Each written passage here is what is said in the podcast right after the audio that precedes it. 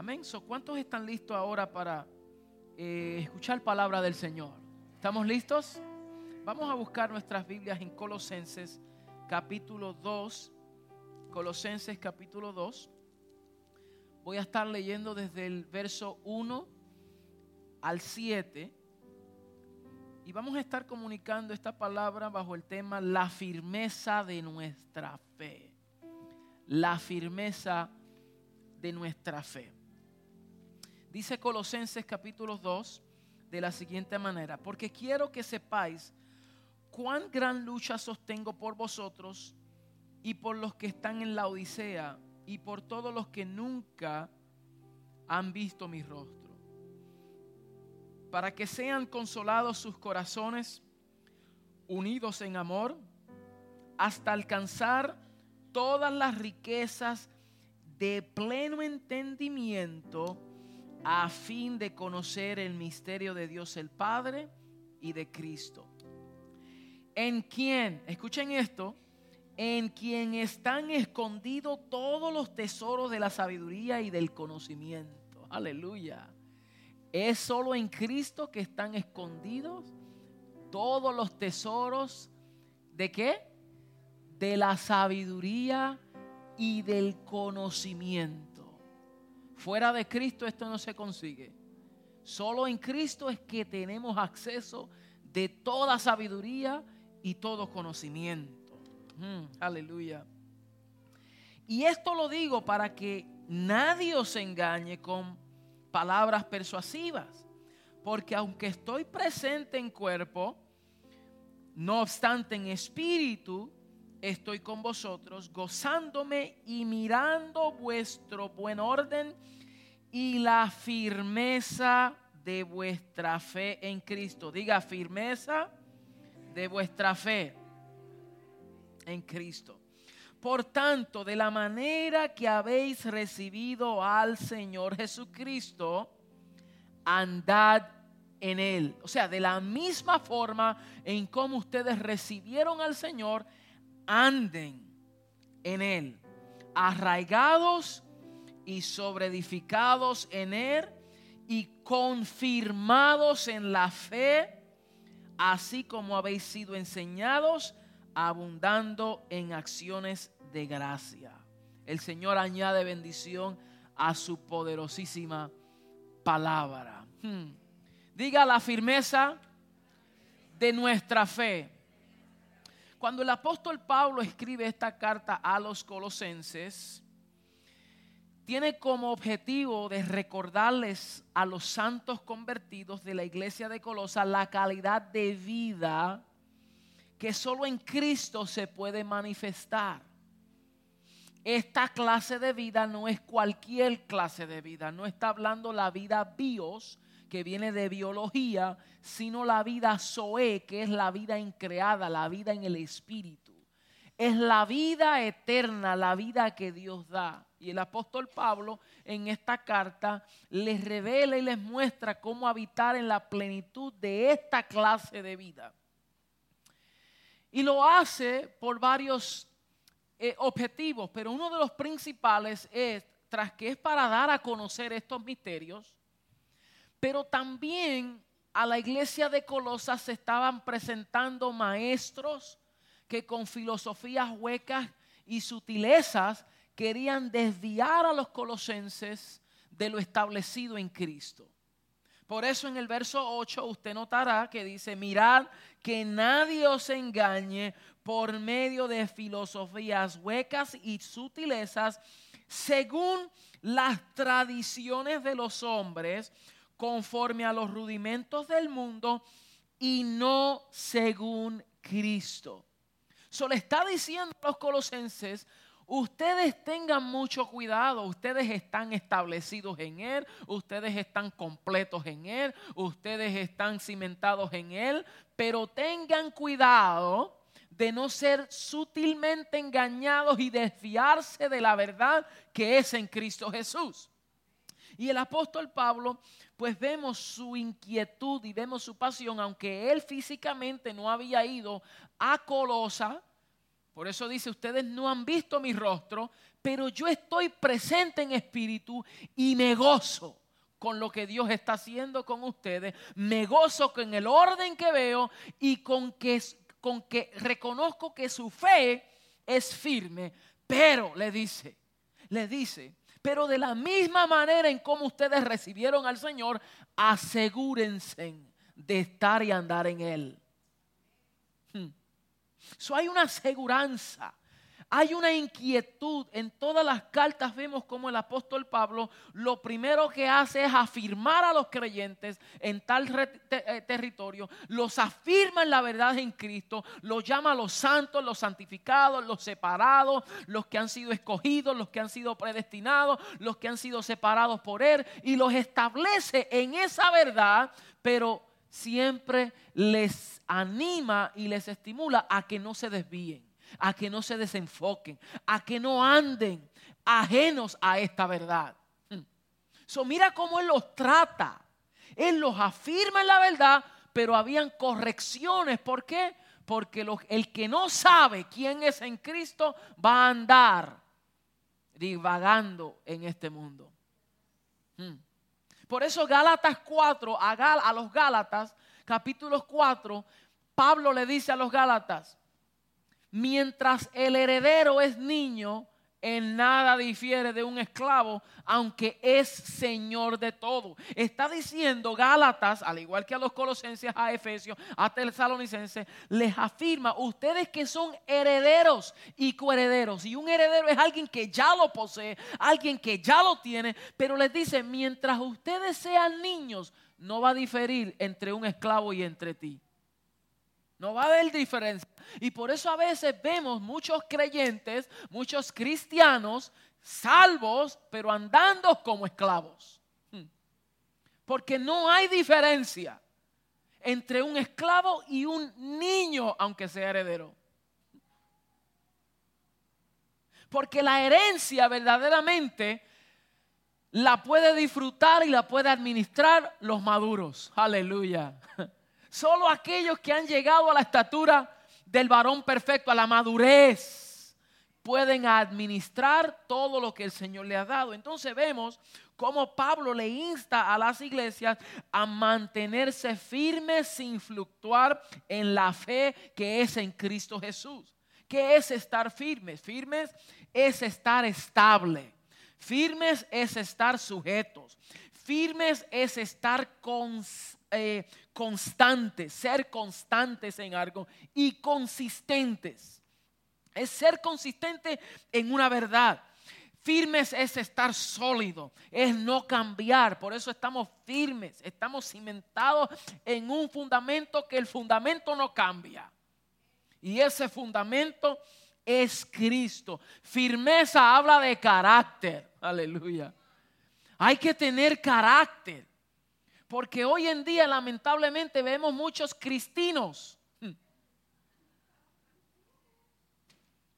Tienen un carácter muy flojo, no están representando a Cristo.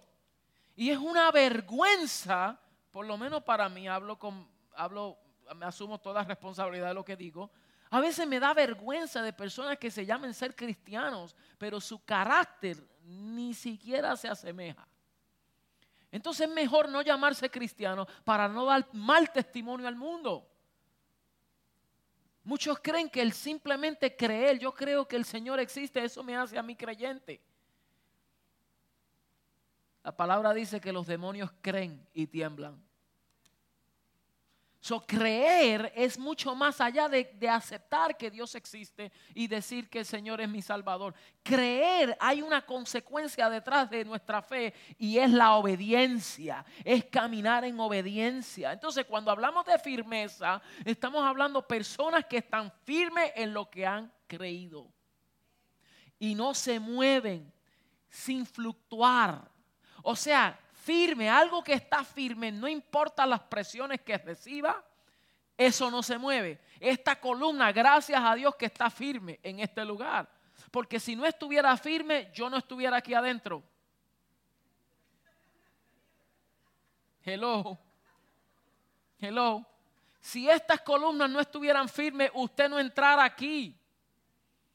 Entonces, la razón por la cual tenemos seguridad en esta edificación es porque hay columnas firmes que no importa las presiones que recibe, no importa los golpes que recibe, no se mueven porque tienen firmeza. Y lo que tiene firmeza es capaz de sostener peso. No sé si usted me está entendiendo.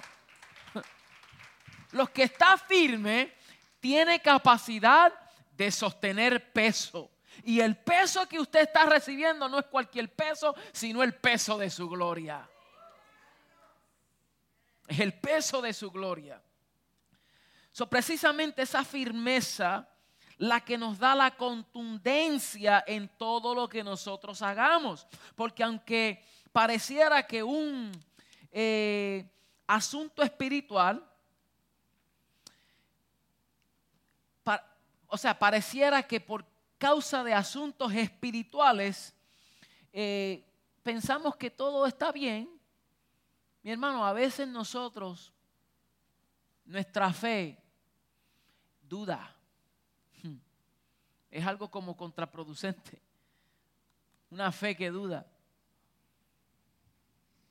Y nosotros necesitamos entender que debemos de mantenernos firmes sin fluctuar en donde hemos sido establecidos.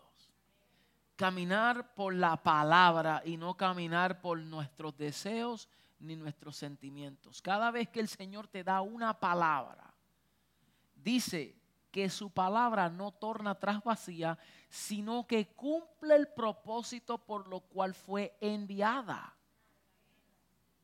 Lo dice Isaías, dice así como desciende la lluvia de los cielos y riega la tierra y la hace germinar y producir, así será mi palabra que cumplirá todo el propósito por la cual la envié.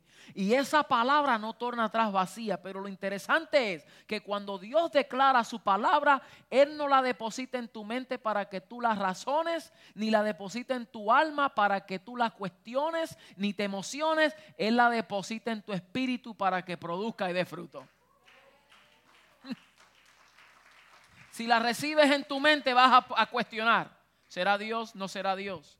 Si la recibes en tu alma, te vas a emocionar en el momento, pero cuando vienen las presiones de la vida y cuando vienen las circunstancias, te olvidas de lo que Dios ya dijo. Pero si la recibes en tu espíritu, que es donde Dios siembra una semilla, una palabra, y no cualquier semilla, sino la semilla incorruptible que es Cristo mismo. Aleluya.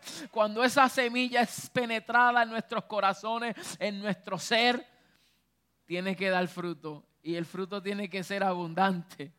Aleluya. Wow. Entonces, Pablo les afirma y le dice, no se desanimen Pablo les habla y le dicen, yo estoy maravillado de lo que veo, pero de la manera que recibiste a Cristo, anden en Él, arraigados y sobreedificados. Porque siempre vendrán algunos que quieran engañar. Y cuando viene el engaño, el engaño es bien sutil. El engaño es muy sutil. Cuando uno es engañado no se da cuenta que fue engañado. ¿A cuántos los han engañado? ¿Mm? Le dan el dinero que no es y usted lo recibió y después, espérate, como que yo me siento aquí ultrajado. Si usted sabía que iba a ser engañado, no hubiese caído en la trampa. Pero el engaño es que usted no se dio cuenta hasta después que ya fue tarde. Entonces, de la misma manera, Pablo dice, cuidado con el engaño. Muchos han naufragiado de la fe, como Himeneo, como Fileto, Alejandro, y muchos que él nombra en sus cartas que estuvieron, comenzaron bien, pero terminaron mal. Que Dios nos libre, que no seamos iguales, que comencemos bien y terminemos mal. Nosotros no somos los que comenzamos bien y terminamos mal. Nosotros somos los que comenzamos, aunque sea, pero que terminemos bien. Y es mi palabra de ánimo y de estímulo. A los efesios le dice lo mismo. Mire cómo en Efesios Pablo les habla a ellos.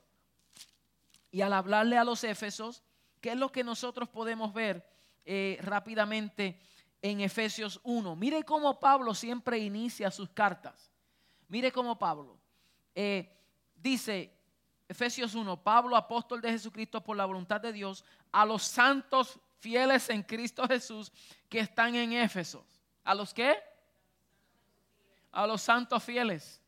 Después le dice, bendito el Dios y Padre nuestro Señor Jesucristo que nos bendijo con toda bendición espiritual en los lugares celestiales. Nos escogió en Él antes de la fundación del mundo para que fuésemos santos sin mancha delante de Él en amor, habiéndonos predestinado para ser adoptados hijos, adoptados hijos suyos.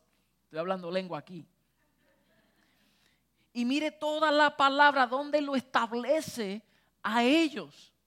Le dice, la verdad es esto esto es quienes ustedes son. Él los afirma en esa verdad. Cuando llegamos al capítulo 4, verso 17, dice, esto pues os digo y requiero en el Señor, que ya no andéis como los otros gentiles, que andan en la vanidad de su mente, teniendo el entendimiento entenebrecido. ¿Cómo tenían los gentiles su entendimiento? entenebrecido. Y dice, ajenos a la vida de Dios por la ignorancia que en ellos hay, por la dureza de su corazón, los cuales después que perdieron toda sensibilidad, se entregaron a la lascivia para cometer con avidez toda clase de impureza.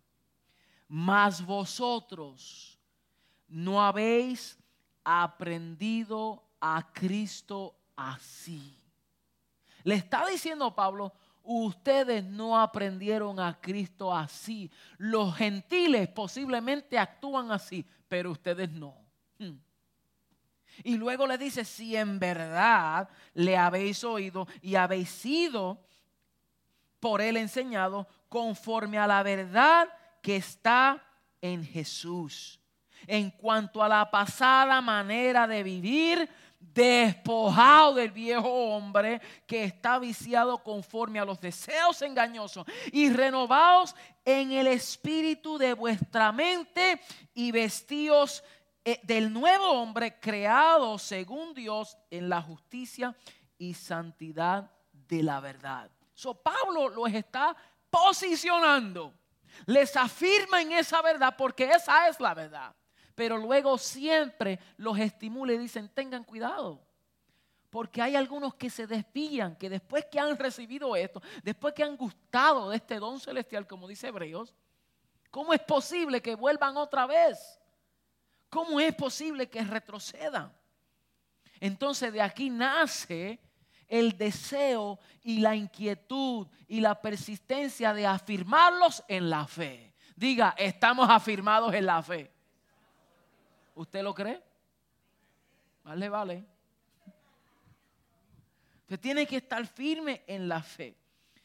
En esta carrera tenemos que tener en cuenta que siempre se nos presentan distracciones para separarnos, para alejarnos, para distraernos, valga la redundancia, de nuestra meta. So, la verdad es que hay que estar altamente enfocados y firmes en el propósito eterno y no descuidarnos hasta llegar a la meta. No podemos desviarnos. Por eso Pablo decía, una cosa hago, ciertamente yo dejo todo lo que quedó atrás y me extiendo hacia adelante. Me extiendo hacia adelante tenemos que extendernos hacia adelante, contar de ganar a quién? A Cristo. Aleluya. Son las distracciones. La distracción es algo que, que se presenta para desenfocarnos de la meta. Cuando uno está bien enfocado en una meta y se presenta una distracción es para sacarnos de enfoque, para enfocarnos en aquello que nos distrae.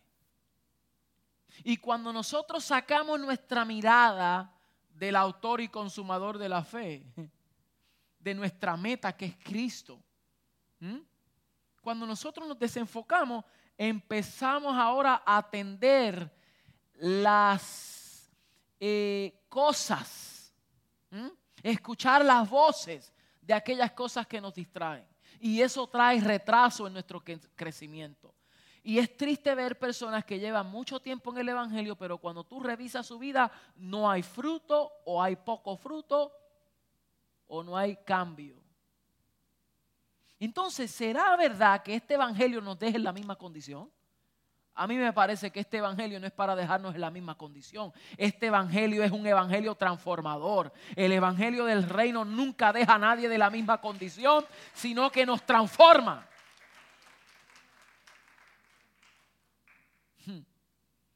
Nunca. Entonces, nuestra, nuestra eh, medida, debe de haber una medida, debe de ser el fruto que producimos.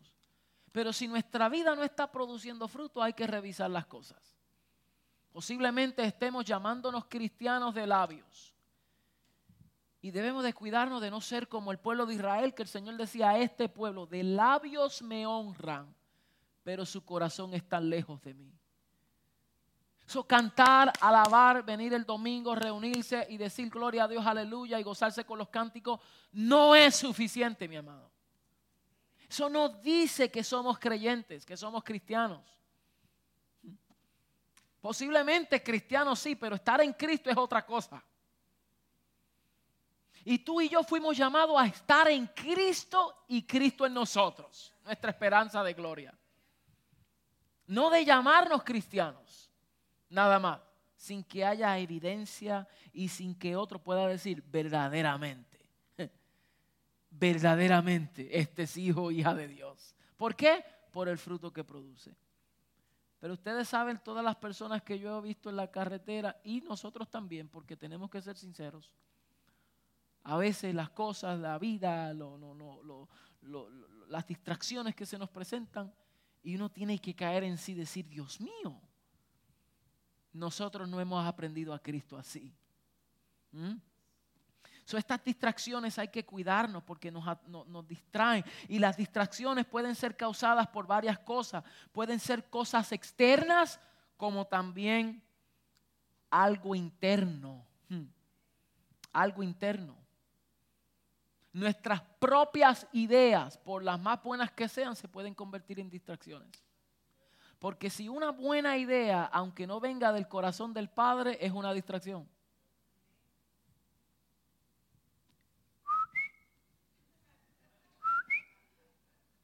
Come on, somebody. Yo necesito reaction aquí porque estoy solo. Una buena idea, no importa cuán buena sea la idea, si no proviene de la mente del Padre, es un fracaso.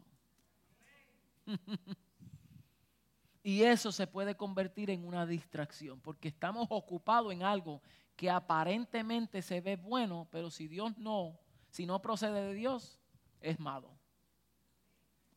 Para nosotros por lo menos. Entonces hay que asegurarnos de buscar la dirección de Dios. Pero muchos vamos a Dios para que ellos cumplan con nuestro, para que Dios cumpla con mi capricho. Y yo reciente hablé con una persona así, me lo dijo así mismo, me dijo, pastor, es que mire, yo no quiero dejar esto y yo quiero que Dios me acepte y entienda esto. Y yo digo, pero literalmente así me lo dijo. Estoy tratando de dejar esto y Dios sabe que esto me cuesta dejarlo, pero yo quiero que Él entienda. Y yo digo, ¿cómo que Él entiende? Tú eres el que tiene que entender. Que esto no se trata de que Dios comprenda cómo tú eres. Esto quiere decir que tú tienes que rendirte y dejar que sea Él obrando en nosotros. Pero la mayor lucha que nosotros tenemos es con qué? Con nuestra propia voluntad, es con nosotros mismos. La mayor lucha es nosotros mismos queriendo hacer algo o queriendo no soltar algo. Y Dios dice, hasta que tú no te rindas, no me llames Señor. Porque muchos le llaman Salvador. Y una cosa puede ser su Salvador, pero Señor. Por eso Él dice, muchos me llaman Señor, pero no hacen lo que yo digo. Porque un Señor es un dueño. ¿Cómo usted le llama a su landlord? Landlord. ¿Y qué significa landlord? El dueño de la propiedad. Él es el landlord. En otras palabras, ahí tú no puedes hacer lo que le da la gana porque el landlord dice que no y es no. Y si tú le dices landlord a él, al Señor, Él es el dueño, así que no se trata de nuestros caprichos, se trata de su voluntad, no la nuestra. Aleluya. Y no podemos llamarle Señor si no estamos dispuestos a obedecer cuando Él nos dice. Y por eso a veces nos sentimos que no avanzamos, que ya no sentimos a Dios, que ya yo vengo y entro en la rutina, y hay una rutina, y hay una monotonía. Yo no sé si usted se... Yo me cansaría de vivir un evangelio así, de siempre estar arrastrando los pies, y por eso hay distracciones. ¿Por qué? Porque hemos perdido el enfoque. Se nos ha olvidado la palabra. Muchos padecemos de amnesia. Se nos olvida por eso se requiere el Espíritu Santo, porque Él te recordará todas las cosas. Pero si apagas la voz del Espíritu y no lo dejas trabajar, entonces vas a sufrir las consecuencias. Pero si andas en el Espíritu y no satisfaces los deseos de la carne y eres gobernado por el Espíritu y eres gobernado por oh, el nuevo hombre, entonces ya no se trata de lo que nosotros podamos ofrecer o pensar o opinar, sino se trata que somos gobernados y dirigidos por Él. Punto. Él es nuestro Señor. Yo me rindo a su voluntad. ¿Podrá alguien decir, Señor, yo me rindo a tu voluntad? ¿Podrá alguien declararlo? ¿Usted lo cree verdaderamente? Porque usted no lo, no lo podemos decir de labios nada más para que se oiga bonito. Tenemos que vivirlo. ¿Cuál será la evidencia después que usted salga de aquí? Vamos a ver en la semana, dos semanas, tres semanas, un mes, dos meses, seis meses. El tiempo dirá si esta palabra verdaderamente ha sido sembrada en su corazón o si simplemente entró por aquí y se fue por acá. Mm.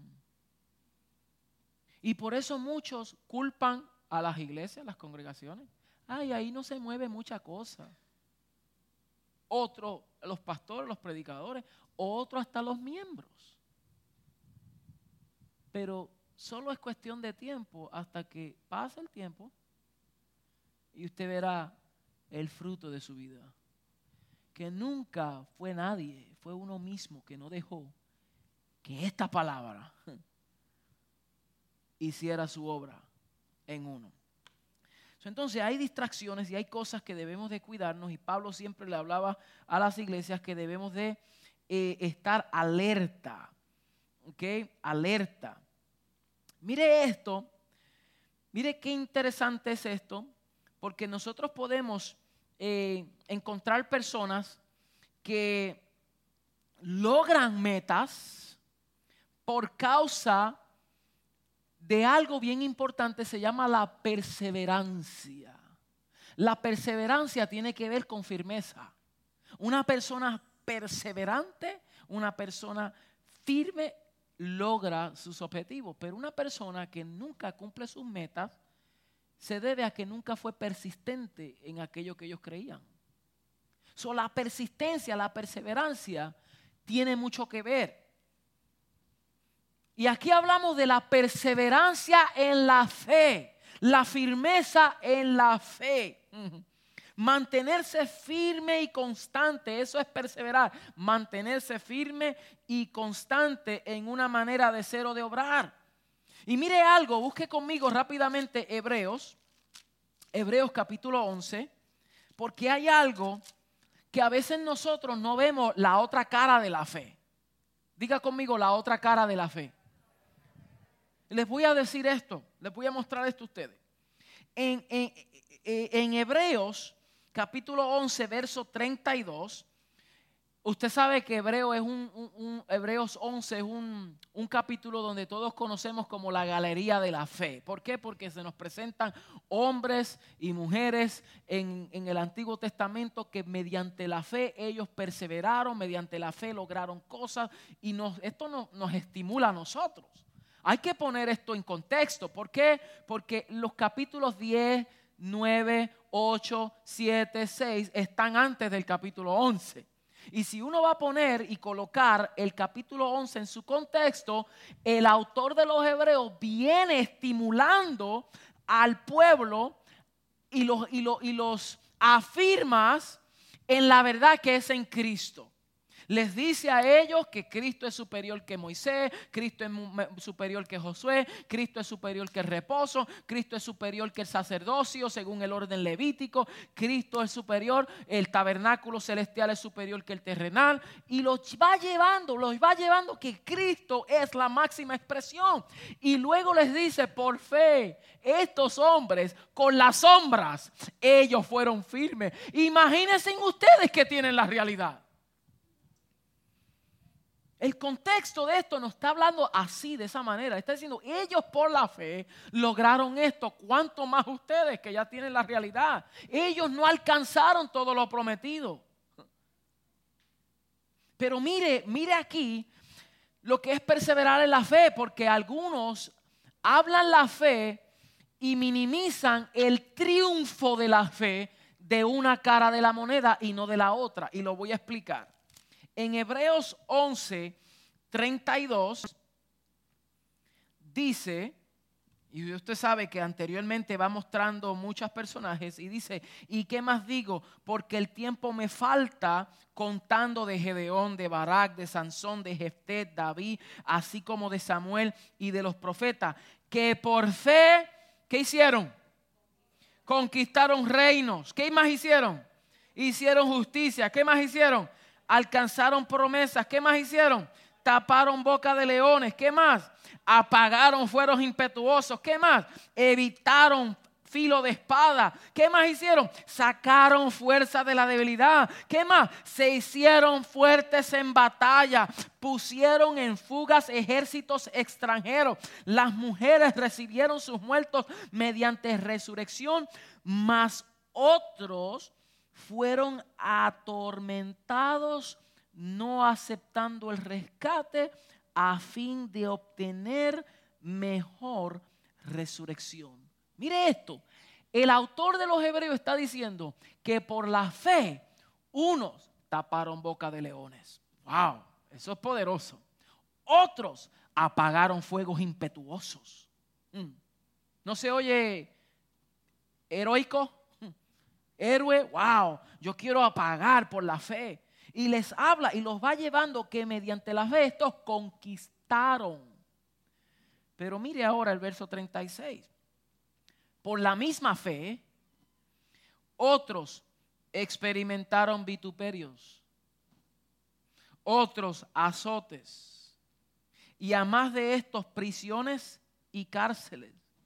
Otros por la misma fe fueron apedreados por la misma fe fueron aserrados, puestos a prueba, muertos a filo de espada, anduvieron de acá para allá cubiertos de pieles de oveja y de cabras pobres, angustiados, maltratados, de las cuales el mundo no era digno, errando por los desiertos, por los montes, por las cuevas y por las cavernas de la tierra. Entonces, debemos de hacer una pregunta. ¿cuáles tuvieron más éxito mediante la fe?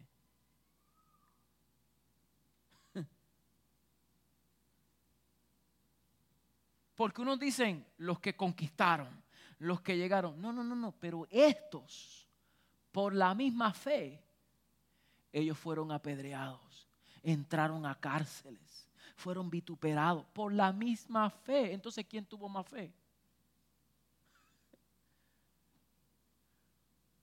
Porque por fe fueron apedreados. No dicen por falta de fe los apedrearon.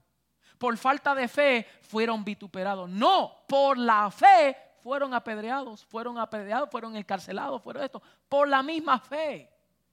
Ay, ay, ay, ay. Esto introduce algo más mayor y más grande, porque esta gente estaban tan firmes en su fe que no importaban si ellos tenían que correr, si tenían que fueron, si fueron abusados, si fueron encarcelados, mediante la fe y mediante la firmeza de su fe, ellos pasaron por el vituperio porque sabían en quién había creído. Aleluya. Y si estos fueron con ellos, ¿cuánto más nosotros? Porque yo les aseguro que a veces nosotros aquí, especialmente en Norteamérica, Pasamos por una pruebita y ya dejamos al Señor. Ya nos retenemos. Ya dejamos de venir. Ya dejamos al Señor porque estoy pasando una prueba. Y como otros dicen, pastor, es que usted no sabe la prueba que estoy pasando. Como si eso fuese una excusa. Usted no sabe cómo en mi casa, mi esposa, pues mediante la fe, si eres vituperado, si eres vituperada, que sea mediante la fe. Pero eso no es excusa para dejar y abandonar al Señor y retroceder. No es ninguna excusa. Usted piensa que el Señor el día que lleguemos delante de Él le diga, Señor, ya tú sabes que, que mi marido era un sinvergüenza. Usted sabe que tenía una cruz.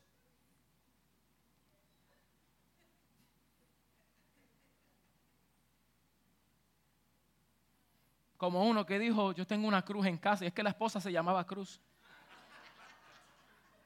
Ella no está aquí, ¿verdad? que tenía una cruz y es que su esposa se llama Cruz. Mi esposa tiene un cruz en casa porque yo soy William Almeida Rosario Cruz. ¿Sabes? Mi apellido es Cruz también. Entonces, lo que quiero decir es que nosotros podemos ver la firmeza de fe que tuvieron nuestros antiguos, los antiguos. Una firmeza que unos fueron librados de espada mediante la fe y otros mediante la misma fe atravesaron la espada. Por la misma fe entregaron sus vidas. Si vemos ver bien, todos los apóstoles, mediante la fe, todos murieron. Unos decapitados, otros encarcelados, otros desterrados como Juan en la isla de Patmos. Todos. Unos los encendieron en fuego mediante la fe. Mi pregunta, ¿estaríamos nosotros suficientemente fuertes, fortalecidos en fe, si pasáramos por una persecución fuerte que pruebe nuestra fe? ¿Estaríamos de verdad? Que ahora mismo el gobierno nos... Ah, ¿Estaríamos nosotros verdaderamente firmes en nuestra fe, en nuestra convicción? Es una pregunta muy seria que yo cuando la pregunto nadie me contesta. Yo les digo una verdad, mi hermano, yo mismo tengo que hacerme esa pregunta. Yo mismo digo, Señor, ¿seré yo suficiente, valiente, que si mi fe fuese probada de esa magnitud, de yo no negar la fe y vivir por fe? Porque es fácil tener un ministerio poderoso y decir es un hombre de fe. Y ya eso para mí, eso no vale nada. No importa lo que la gente diga, oh, wow, mira qué grande. Eso no me interesa para nada ni tampoco pongo mi, admiración en hombres que han logrado tantas cosas. Eso se ve lindo, pero la mayor expresión de fe, que cuando hayas sido vituperado y te atrevas a pasar por la espada, que tu fe no fluctúe. Que cuando pasas por un proceso, pero si nosotros a veces ni por un proceso de corrección pasamos nosotros ni por un proceso con hermano, nada de eso nos duele. ¿Y qué hacemos? Me voy, me voy para la otra iglesia. Como si allá no va a pasar prueba. allá está mejor. Y después cuando llega allá, ve todo de color de rosa, la gente como los trata, porque tú no llevas tiempo. Cuando la gente llega aquí, yo les digo, mi amado, mi amada, no se enamore mucho porque todavía tú no has conocido a la gente, ni me has conocido a mí. Yo no soy fácil. Eso no te enamores mucho. Ya, ya yo cuestiono la gente que me dice, pastor, yo te voy a hacer fiel hasta la muerte. Yo lo cuestiono. Yo lo dudo. ¿Por qué? Porque tenemos que estar firmes. Y la firmeza no se trata a la fidelidad a un hombre. Yo no quiero que usted sea fiel a su pastor, que usted le sea fiel al Señor. Usted no tiene que serme fiel a mí, usted es fiel al Señor. Yo le soy fiel a mi esposa porque le soy fiel a mi Señor primero. la fidelidad a mi esposa es consecuencia de mi fidelidad al Señor. Porque si no le soy fiel al Señor, entonces cuando nadie me vea, ni ella, le puedo ser infiel. Pero ¿cómo? Si mi Señor me está observando. ¿Cómo le voy a ser infiel a mi Señor? Aquel que me ha salvado, me ha elegido, me ha escogido, me ha levantado, me ha dado todo. ¿Cómo le voy a ser infiel a mi Señor? Entonces, donde mayor seguridad usted puede tener es en Él. Y que usted pueda entender que, que, todo el mundo recibirá la, la, la, la consecuencia, el fruto, el beneficio por causa de que tú y Él, uh, aleluya, tienen una conexión íntima. Aleluya, wow. Pablo a todas las congregaciones les habla de firmeza, a toditas. Colosenses 4:13, 4:12 les dice, os saluda Epafras, el cual es uno de vosotros, siervo de Cristo, siempre rogando encarecidamente por vosotros en sus oraciones para que estéis firmes. Mire, Epafras dice, siempre orando y rogando encarecidamente por vosotros en sus oraciones para que estéis firmes, perfectos y completos en todo lo que Dios quiere. Para que seas qué? firmes, perfectos y completos en todo lo que Dios quiere. ¿En qué? Diga, en todo lo que Dios quiere. So, ya no vivimos nosotros, es en lo que Dios quiere. No es en lo que a mí me parezca, es en lo que Dios quiere. No es en lo que yo crea, es en lo que Dios quiere. Eso nos lleva a otra dimensión mayor. Porque el Evangelio de hoy es un Evangelio antropológico donde el hombre es el centro. Y todo el tiempo es Dios te quiere bendecir, Dios te quiere prosperar, Dios te quiere dar a ti, Dios te quiere sanar, Dios te quiere libertar, Dios te quiere dar a ti, a ti, a ti, a ti, a ti, a ti, a ti. Un evangelio antropológico donde el centro es el hombre y después otros predicadores que a veces venimos, como yo hice, Dios me usó a mí, Sacho, si no fuera porque, mira como Dios, yo soy un hombre de Dios y, y, cuando yo prediqué, allá se salvaron un montón y cuando Dios me usó acá y Dios hizo cosas y, todo el tiempo es como que subliminalmente, mírenme a mí lo que yo estoy haciendo. ¿Mm? Y la unción de Dios que está sobre mí y yo y, nada de eso vale, mi hermano. Hay que sacarnos nosotros del pedestal y poner a Cristo en el pedestal. Se trata de él y que tú y yo entendamos cómo mediante la gracia mediante la misericordia y la gracia fuimos aceptos en el amado. Fuimos escogidos en Él, no por nuestras obras, para que nadie se gloríe, sino por su gracia. Aleluya, por su gracia. Entonces, mire, les dice así, los establece. En segunda de Tesalonicenses 2.15. Así que, hermanos, estad firmes y retened la doctrina que habéis aprendido, sea por palabra o por carta a los tesalonicenses, estar firmes, mis hermanos. Filipenses 4.1. Así que, hermanos míos amados y deseados, gozo y corona mía, estar firmes en el Señor, amados, estén firmes. A los Efesios, a los Efesios, Efesios 6, 10.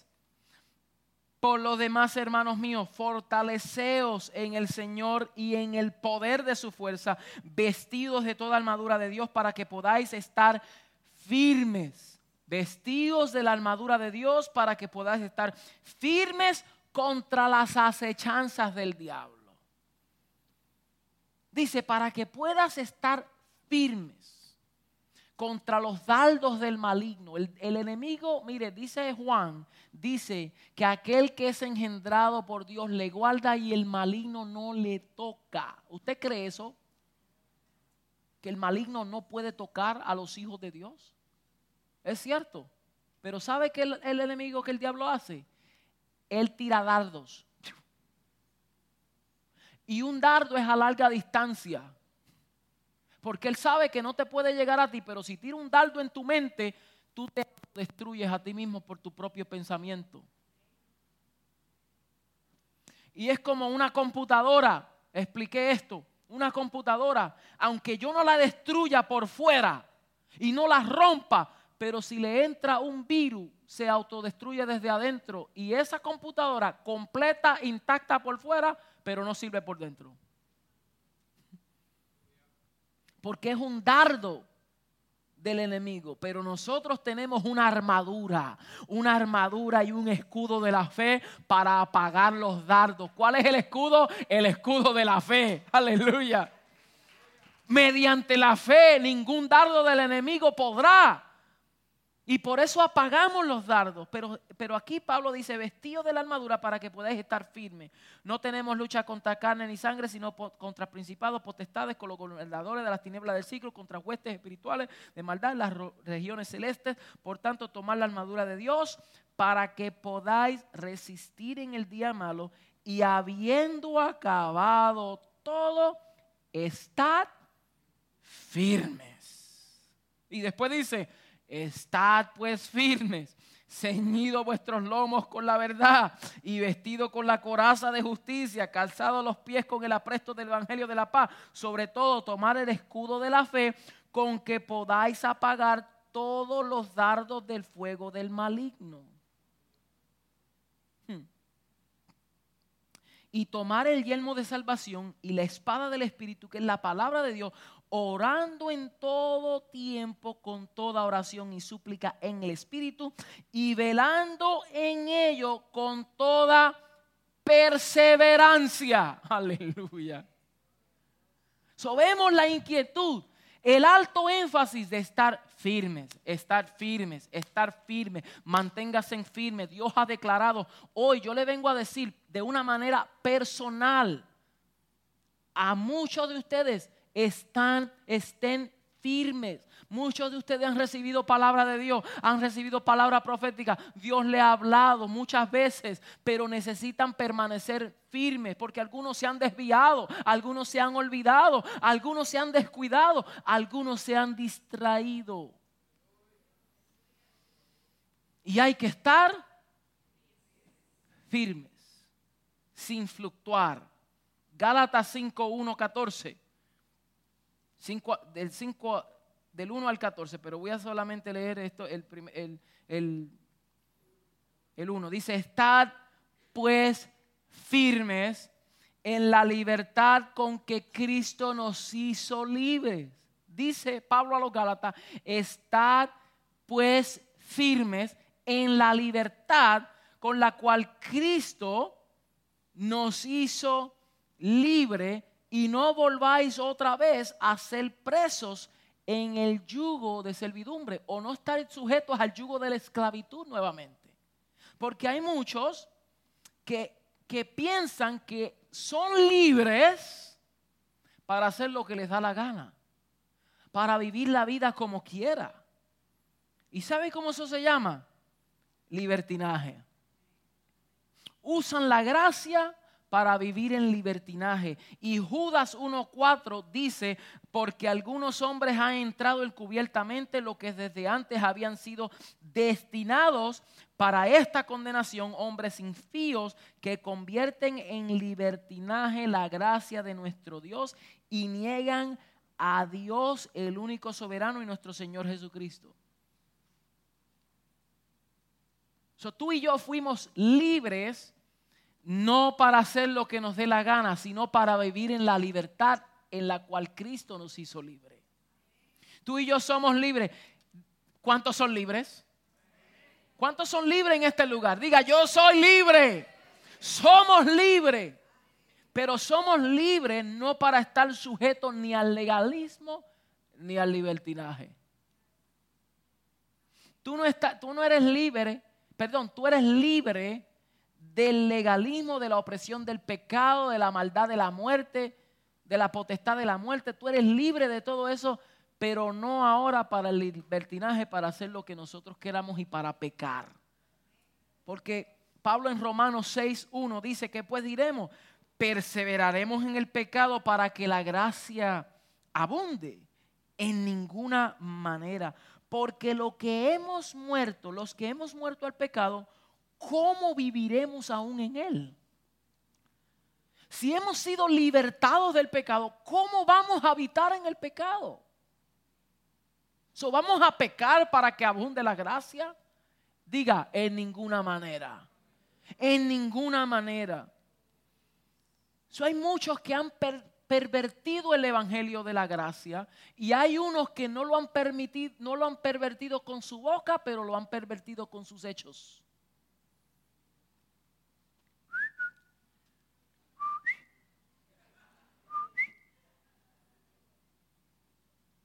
No lo pervierten de labios, pero sí de hechos.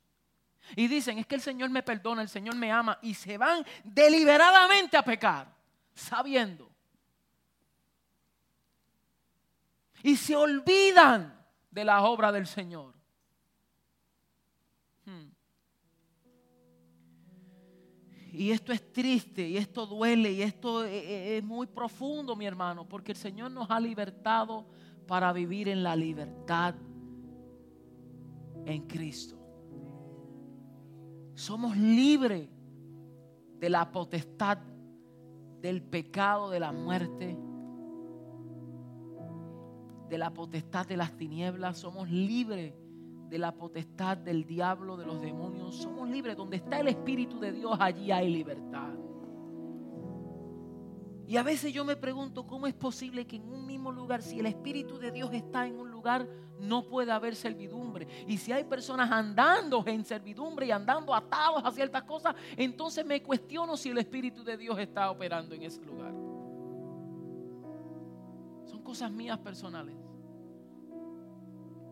Porque donde está el Espíritu de Dios, allí hay libertad. La luz y las tinieblas no pueden convivir. Porque donde hay tiniebla, una vez que la luz llega, toda tiniebla se disipa. Toda tiniebla. Por lo más pequeña que una luz sea, se disipa la tiniebla. Ya no es tiniebla total. Porque ya hubo una introducción de luz. Y nuestro Señor no es una lucecita. Él es la luz del mundo. Aleluya. Entonces tenemos que permanecer en la libertad Alguien que predique o enseñe gracia, pero es un libertino, conocerá la doctrina, pero no la verdad.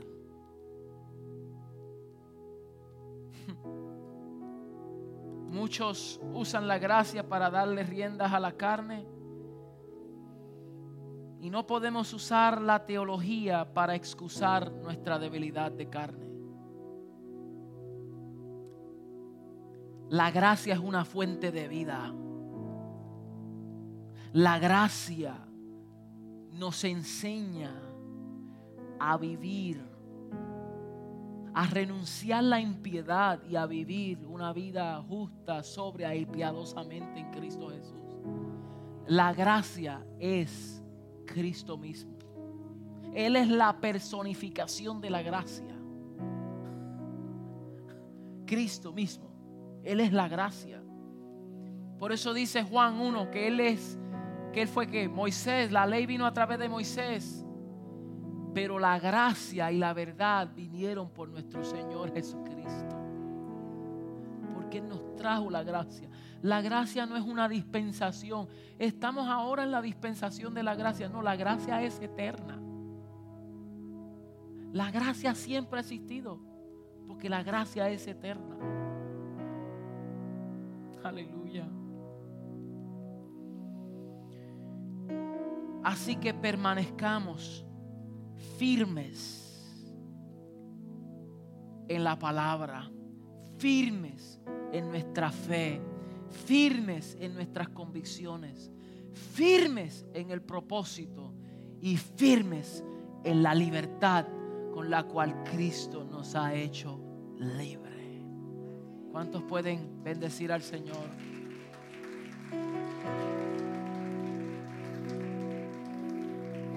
El apóstol Pablo perseveró a pesar de todo.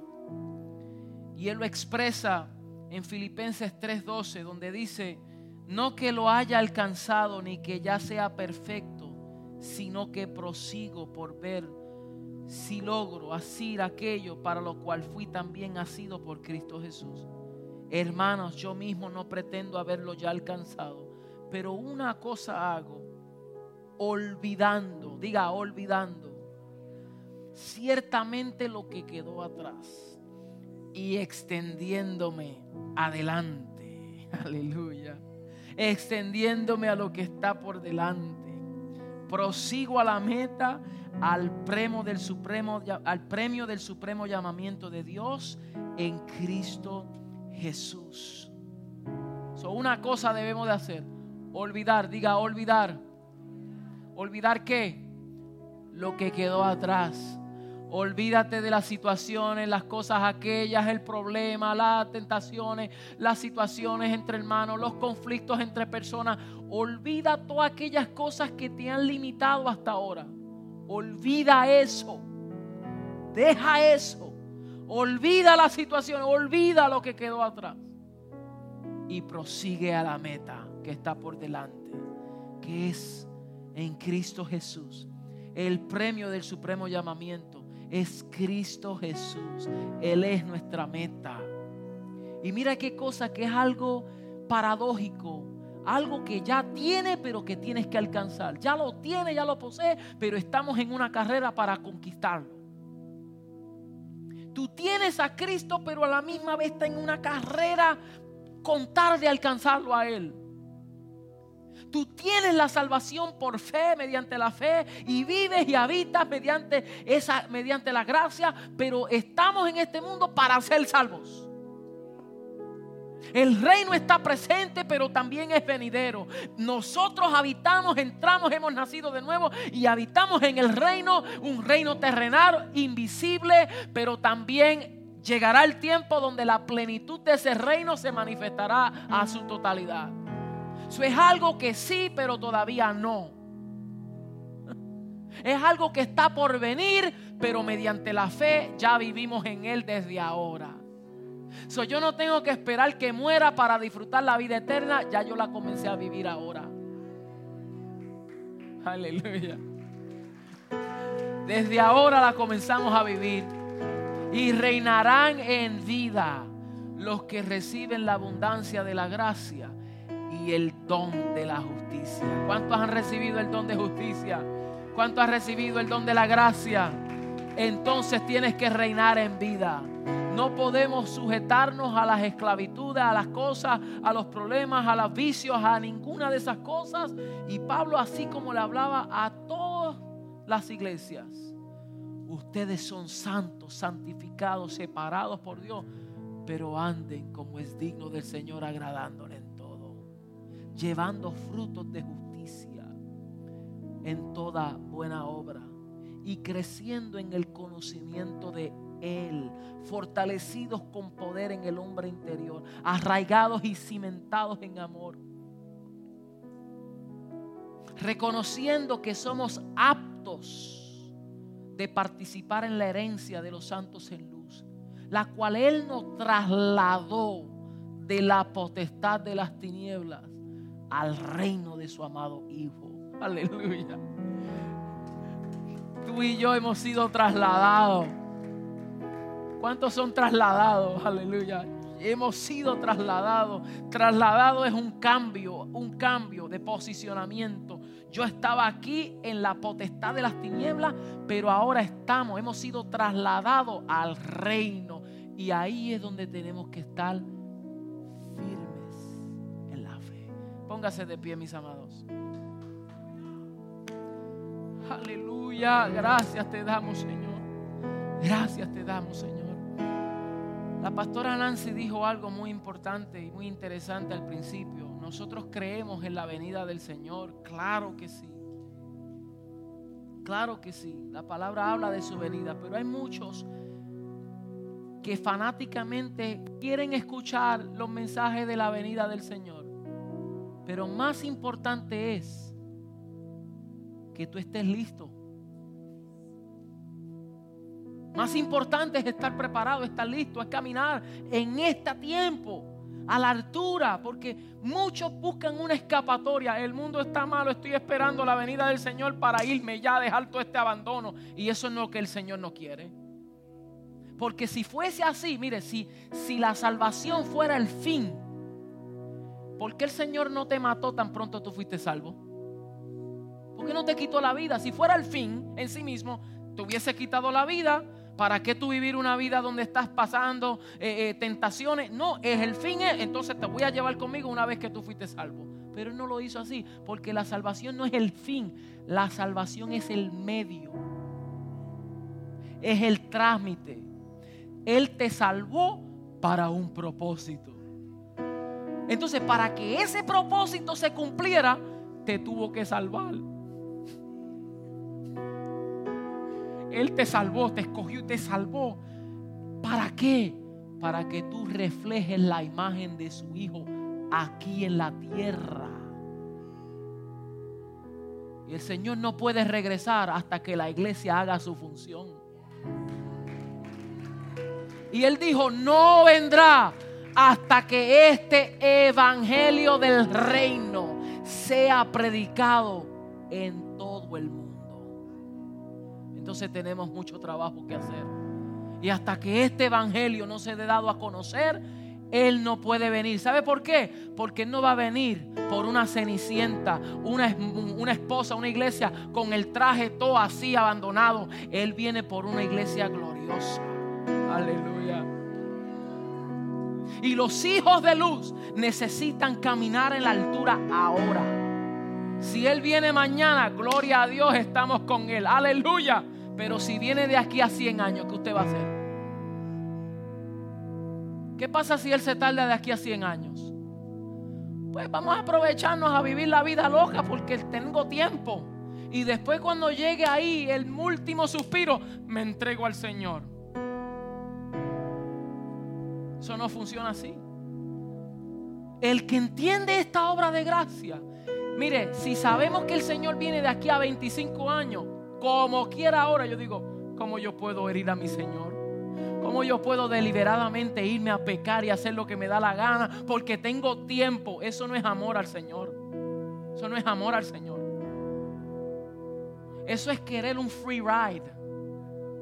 That's a free ride. A ver, eso es que no ha habido un cambio de naturaleza. Porque tiene que haber un cambio de naturaleza. No es amar al Señor porque tienes que amarlo, porque lo dice, porque si no va a venir las plagas, porque el diablo, el anticristo va a venir. El Señor no quiere que usted le sirva por temor. Él quiere que usted le sirva por amor. Usted le sirve porque le ama a Él, porque usted ha comprendido esta maravillosa obra de gracia. Y usted dice, ¿cómo es posible yo herir a mi Señor ahora? ¿Cómo es posible de yo vivir en desgracia cuando Él ese sacrificio tan perfecto lo hizo por nosotros? ¿Cómo vamos a pisotear su sangre? Entonces mientras estamos aquí en la tierra, somos gente que expresen la plenitud de su gracia, que expresen la imagen del Hijo, que nos cuidemos, que nos cuidemos nuestra imagen, porque su carácter, su imagen, su comportamiento, todo es un reflejo de Cristo. Entonces el Señor quiere que vuestro ser, todo vuestro ser, como dice Tesalonicense, espíritu, alma y cuerpo sean guardados irreprensibles este cuerpo también. Por eso usted no puede estar fornicando. Hello. Por eso, ah, tengo tiempo, me voy a ir a fornicar, voy a hacer mis cositas, porque el Señor tiene misericordia de mí. No, no, no, no, no, que vuestro ser, espíritu, alma y cuerpo, si el Señor es su Señor, entonces su cuerpo no le pertenece. Usted no puede hacer lo que le da la gana con su cuerpo. Usted no puede exhibirse como quiera con su propio cuerpo, porque ya no eres tú, ya no vivo yo, ahora vive Cristo en mí. Y lo que vivo ahora lo vivo en la fe del Hijo. Entonces no tengo mi propia decisión.